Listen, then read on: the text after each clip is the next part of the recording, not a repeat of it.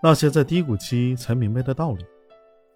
在低谷期，人们可能会感到焦虑、沮丧和绝望，但是这也是一个机会，可以让人们更加深刻地认识自己，并从中吸取教训。在低谷期，人们可能会明白这样一些道理：自己的力量有限，需要寻求帮助。在低谷期，人们可能会感到自己无力应对困难。这时候可能就需要帮助。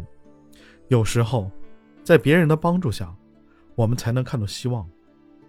需要接受挑战。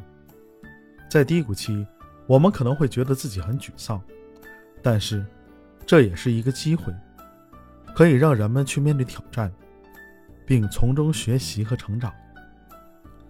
要懂得感恩。在低谷期，人们会觉得自己很孤单，但是。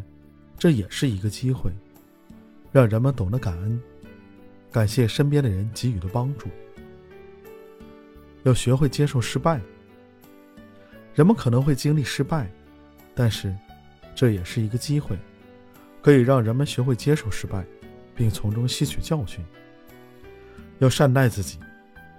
人们有可能会觉得自己很糟糕，但是让人们学会善待自己。并且尽量让自己感到快乐和舒服。最后，要学会控制自己的情绪。在低谷期，人们可能会感到情绪波动很大，但是你需要控制你自己的情绪。